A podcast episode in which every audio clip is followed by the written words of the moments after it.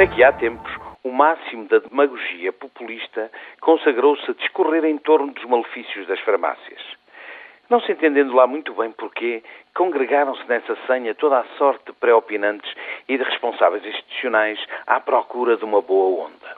No entanto, o prestígio das farmácias permaneceu imutável, sobretudo por razões de confiança, de responsabilidade, de segurança e de um serviço de qualidade. Com efeito, a credibilidade dessa relação de proximidade entre cliente e farmacêutico confirmou ser, ser bem mais forte, em ordem a sobrepor-se à tentativa patética de descrédito.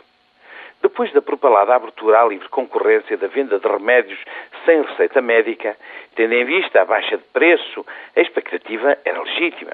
E, no entanto, um estudo recente veio confirmar que, em regra, as farmácias vendem os tradicionais remédios a preços inferiores aos praticados nos denominados espaços de saúde, ou seja, nas grandes superfícies comerciais.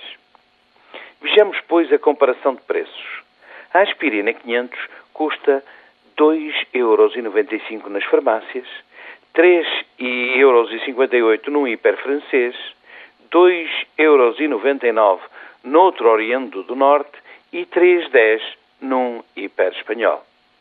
O Rinomer Forte custa respectivamente 8,12 euros na farmácia, 8,61 no primeiro do hiper e 9,32, 9,15 nos restantes. Ou seja, a concorrência afinal já existia no mercado farmacêutico e as farmácias, aliando um serviço seguro e de confiança, conjugam também o benefício do preço. Tanto por tão pouco. E esta, hein?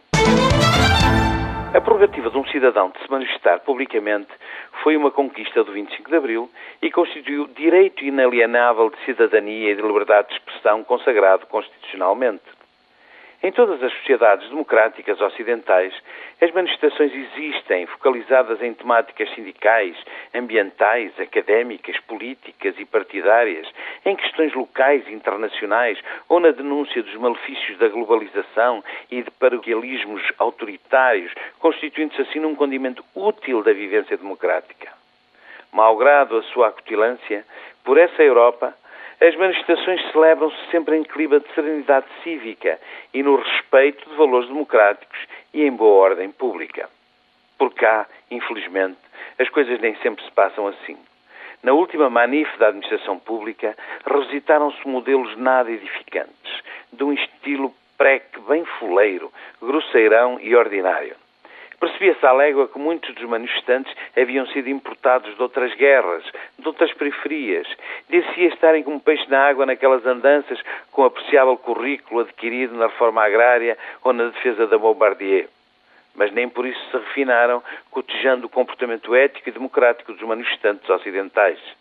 Imbuídos da velha cartilha da CGTP, PCP, preferiram desfilar recorrendo a palavras de ordem de recorte grosseiro, com uma agressividade de tal modo gratuita e um discurso tão pejado de buçalidades que segrega a participação do comum dos cidadãos. Por isso, a bateria de alto-falantes utilizada nestes eventos tende a debitar decibéis na proporção inversa do número de manifestantes que vai congregando.